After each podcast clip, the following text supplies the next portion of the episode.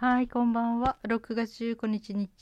19ですね。6月19日日曜日20時14分です。今日は父の日でしたね。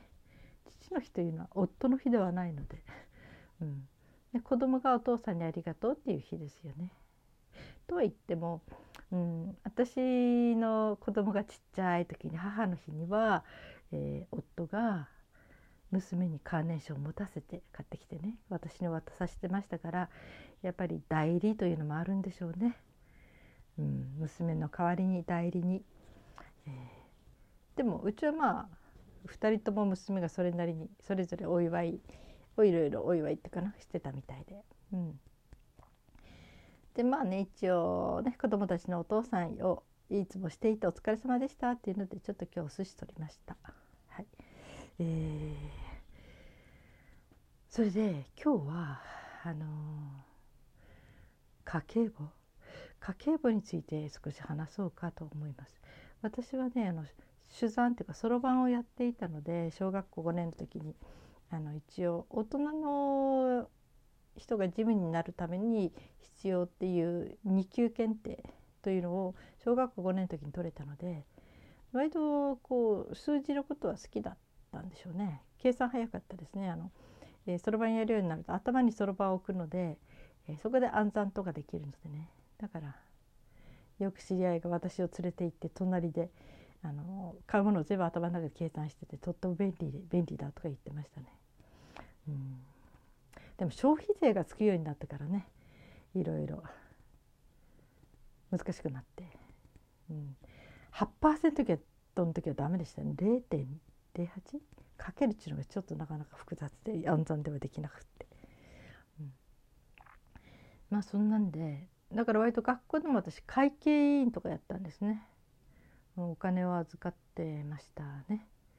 うん、大学にまあ退学したんですけど行った時もその時も執行部で会計をやってましたね。お金預かってましたね。全学生だから200300万ぐらいのお金かな。うん。でそれを預かっている金庫に通常ねその金庫の鍵をずっと首から下げてましたね。うん、なんていうかね。責任持って守らなければみたいなのがあってね、うん、ああそういえばね男の子の多い学校だったのでねちょっと、うん、あの文化系とちょっと商業系と一緒になってたので商業すごく多いんですよ。でね学生会館って学生のクラブやなんかのために集まってる会館があるんだけどそこは女性一人で行かない方がいいってってみんなに釘刺されてましたね。だから私あの自分のね部屋に執行部の部屋があったのかな。そこで一人でこもって計算とかしてたこともあって、うん、でもねああんまり一人で行かない方がいいんだなんて、うん、思いながら。そういうふうにいた経験もありましたね。というところでその会計員ということで、うん、まあ家でもねとにかく家計はかっちりつけてましたよね。旅先行ってもその日使ったお金とかね全部記録してってそしてこう収支お財布のものと自分のあるとほっとして寝れるみたいなね安心するんですよね。うん、なんかねちょっと自分の買ったものを把握しておきたいっていうのがあってねまあそれが会計員の時の癖なのかなって感じで。で主婦になってからは主婦というかね一家でその時には家計簿はねほんと最初からまめにつけてましたね、うん、私が好きだったのは埴本子さんの家計簿ですね。すごい長いベストセラーになってる家計簿で。何がいいかというとまず予算を組んでそこから引いていくのですごくあの日々使えるかお金がすごく分かりやすいんですね。例えば食費が、えー、月に、えー、まあね今平均で6万くらいなのかな、うん、だとして、ね、これ全国平均ね。でそれを例えば6万としてますよね。そしたら主食費と副食費と調味料費に分かれるんですね。調味料費っていうのはお酒とかそういうものも入りますね、うん、そうやって書いていくんだけどまずその予算。例えば、えー、副食費おかずに使うお金がね例えば3万だとしますよね。月。そして3万のうちから毎日、えー、まず日々には割り当てると大体1日1,000円として。そしたらその1,000円ずつ毎日割り割り当てて。でそこで例えば700円の買い物したら、えー、700って書いて次の日繰り越し300円が次の日に繰り越される感じ。で次の日は1,300円使える。でまあそれでどんどんどんどんこう差し引きしていって。で月末にはマイナスとかプラスの数字が出るんですよ。だからもう全部計算しなくてもそのマイナスとかプラスの数字を見ただけでああ3万円からいくら足りなかったなとかいくら多かったなってことがすぐ把握できて最後集計も取ってもらうわけなんですね。そして日々使えるお金がはっきりしてるのですごくやりやすい例えば今日すごく使った1,500円使ったら次の日は、えー、500円でやろうとかでも500円じゃきついからじゃあ3日ぐらい様子様子見て、あのー、3日かけてこの減っちゃった分を盛り返していこうとかねそういうふうにこう予算っていつも、えー、見比べながら計画を立てていくので、えー、不安なく家計をやることができましたね。うん、とずっと長いことつけてましたね。うん、そうしてその後ね面白い家計簿に出会ったんですよね。それはねあのー、なんていうかな。娯楽費とかね。そういうこう普通の生活をしているんだけど絶対必要なものご飯とか。まああとはね、あのー、ティッシュだとかトイレットペーパーだとか必ず必要なものを必要経費としてそれはそれでつけていくんだけどそれ以外に余ったお金自由に使えるものを特別な枠をつけとくんですね。でそこでそのお金が一番のネックになるっていうのは節約しようとするとこの自由に使えるお金をどんどんどんどん削ってすごくつあの厳しすぎる家計になってってしまう。またはそのねちょこちょこちょこちょこ例えばコンビニでね行ったらちょっとちょっと何かアイスクリームを買ったとかちょこちょこちょこちょこっとこまごまと使ってしまうっていうような時にこのその自由に使えるお楽しみっていうのかなそういう予算枠をしっかり設けてるとそのこまごま使うお金をよりも一度にドカッと例えば、えー、こまごま使うのをやめて、えーその分こう貯まったお金その分の予算を組んで家族で外食に行くとかね。そうやってすごく有効な使い方質の高い使い方ができるようになる。惰性でこまごま惰性で無駄遣いするんじゃなくてね。でそういうようなことができたりとにかくまず確実にその予算なんていうかな、うん、自由に使えるお金っていうか家族で楽しめるお金必要経費じゃないんだけども、えー、みんなの何かちょっと要するに食べ物でも必ず必要なものじゃないけどちょっと贅沢だけどちょっと楽しみにちょっとそういう風なこうゆとりっていうかな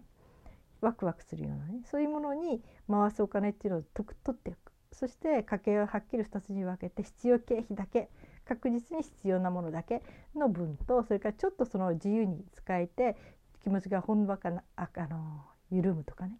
楽しくなるとかちょっと、えー、あの嬉しくなるとかそういうようなための予算を初めから組んどく。これは減らさない、うん、初めからその予算を組んどいてそこに書いていく。だから使ったお金にしても必要経費なのかそれともその必要じゃないけど心の余裕のためみんなのための余裕のために必要なお金なのかそこはっきりあの分けて記入していく。っていうようなやり方ね。あこれは面白いなと思いましたね。うん。本当に節約だけ頑張ってるとギリギリギリギリになっちゃってなんか本当に気持ちに余裕がなくなっちゃう。そんな風になってるとあある時はねこう溜まっちゃってドカンって使いたくなったりとかね。そういうこともあるしね。そしてお金にしても本当に必要のために使うお金とそうじゃないお金をはっきり分けた方が自覚ができる、うん、これは必要経費ではないけど家族の楽しみのためとか自分の心のね、えー、安定とか安らぎのために必要ってそれもまた必ず必要経費に入れとく。その訳をはっきり取っておくことで、うん、質の高い使い方ができたり、うん、というねすごく面白い考えだなと思って、うん、それをいう感じをつけてたこともありました。うん、でね私ここ数年ねほとんどなんていうか家計簿がおろそかになっちゃって、うん、前は細かに書いてたんだけどね、うん、どうしようかなと思った時になんか大雑把につけれるねなんか一番人気の家計簿をっていうのがあってそれを買ったら本当に大雑把なんですよ。うん、レシート1枚に書いてあるものだけ記帳していく。その金額だけ。だからあのー、要するに1日1行かもしれないんですよ。レシート分とそれでね。うん、というような家計簿で。なんかすごくそれは気楽になりましたね。そうやってつけていって。うん。でま、項目も自由に決められるしね。もう前みたいにいちいち細かく細かく書かなくて済む。うん、でも大まかなお金の流れが分かったりね。うん、だから一時もう家計簿からちょっと離れてた私でもこれには戻ってこれましたね。でいくらでも細かくしようともできるんだけど。ただ私その前に家計簿はつけてたんだけど有効活用してたかなってつけるだけつけた満足して見返して次のものに役立てるとかね。なんかあんまり有効活用してなかったなって気がしてね、うん、せっかくつけたんだから本当はね分析していけばいいんですよ。何にお金がかかりすぎてるとかね。もっとこれがちょっとで例えばお魚をよりも何かを買いすぎてるからちょっとこのバランス取ろうとか、うん、まあそうやった時期もあったけどね。まあ、細かくもし書けるんだったら書けることに越したことはなくていろいろ分析できますからね。月に必ずああこれとこれとこれは必ず使ってんだなとか。例えばお醤油だったら月に、ね、1本必ずいるんだなとか、うん。あの、そういう調味料系も大体目安がついてくるとかね。そういうふうな使い方もできるしね。本当はねだからでもなんか必死に細かくつけてた割には有効活用してなかった。って感じ。それから面白い現象にも気づいたんですね。その家計簿からちょっと離れた23年の間になんか気持ちがゆったりしてなぜかねそれなりにうまくいったんですよ。前は1日の使う分量が決まってたからどっからキリキリキリキリキリっていうかもうせせこましいここから動かないここの中でやらなきゃならないっていつもその意識の中にいたんですね。だけどつけない時期に漠然とああこの流れがあるからここだけはねまあ、大まかに出ない限りなんとかなるさみたいな感じでやってでまあ月末には一応それなりに赤字を出さないで終わってるみたいなねそれはすごく気持ち的に楽だったんですよ。あなんとかしなった。いやなんとかしたみたいな。まあ多分その予算生活で積んでたスキル大体どこまでやったらこう月末に困ってとかこれぐらいのあれならちょっとちょっとはみ出ても大丈夫かとかね。後で収支合わせられるとか。うん、そういうまあ感覚も育ってたのかもしれないけどなんかね家計簿をつけない方が気持ちが楽に生活できたなっていう時期があってね、うん、ただやっぱしちょっとこういろんな意味できつくなったり節約しなきゃならないなとなるとやっぱり家計簿つけてた方がいろいろとあのいいですね。必要なものと必要じゃないものっていうのを分けて考えられるし、うん、要するに意識を持っていろんなことを使っていけるしね。やっぱり節約するとなると本当に必要なものを削るんじゃなくて必要なものっていうのはあの絶対なきゃダメなものっていうだけじゃなくて自分たちが本当に生活してて幸せだなと思えるようなそういうようなものも含めて必要なものっていうものををあのにお金をかけれるように全くの無駄遣いだけは要するにコンビニ行ってちょっと目に留まったからそこにあった何かおまんじゅうを買ってしまったとかね。それも塵も積もれば山となりますからね。なんかそういうことに対するいろんなセーブとか気持ち面での何て言うかな引き締めることもできるしね引き締めることは引き締めっぱなしっていうのを引き締めておけば本当に自分がやりたいことにお金を使えるっていうこともありますね。うん、それからあと大雑把にやってたことはね袋分けもしてたことありますね。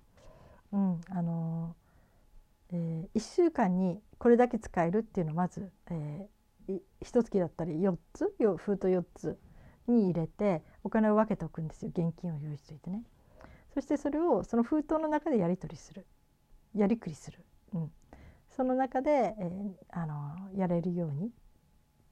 努力するっていう。この封筒分けにしてお金を使うっていうのが割と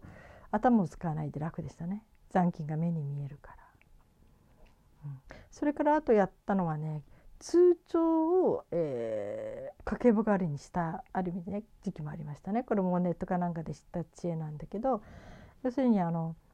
えー、食費を入れる通帳それから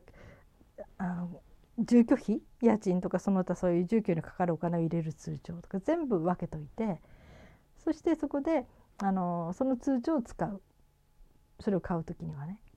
というふうにすると全部記録が残っていくんですよ。だからわざわざ家計簿で分けなくてもあ住居費はこの通帳に全部記載されてるとかね、うん、それもなかなかだから私通帳ばっかり随分持ってますねいろんな種類持ってますね。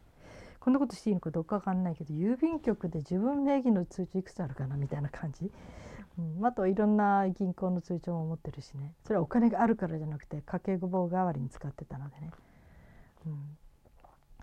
そんなこともありました。だからね工夫とか本当にいろんな人の知恵って面白いですね。家計簿もゲームのように捉えると楽しいかもしれないですね。はい。さあ私も今日一日ちょっとお金の計算をしてました。うん。えー、それでうん。なんか久しぶりにねお金と。だから、えー、スマートフォンでこう日々、うん、毎月引かれるお金っていうのもちょっと把握してないものがあったりしてね。ああこの無駄なサブクリプション？サブクリプションっていうの？うんあれはもうそろそろ切っとこうかなとかね、うん、なんかそういうものとか、うん、ちょっといろいろ出てきてね、うん、まあね。本当に。たかがお金だけどされどお金なんですよね。うん、まあ上手にね生きるための本当に幸せを作り出すようなものにお金を使えていけたらね、うん、ああのあるお金を使ってね。うん、借金とか嫌いなので。だから私はクレジットカードも持ちませんね。デビットカードだけ、うん、そこで全部やりくりできることしかしない。っていうことは決めてますね、うん、はい17分経ちました、えー、皆さんどのようにお過ごしになりましたか？日曜日でしたね、はい、お疲れ様でした。そして今日も生きていてくださってありがとうございます。それではまた明日。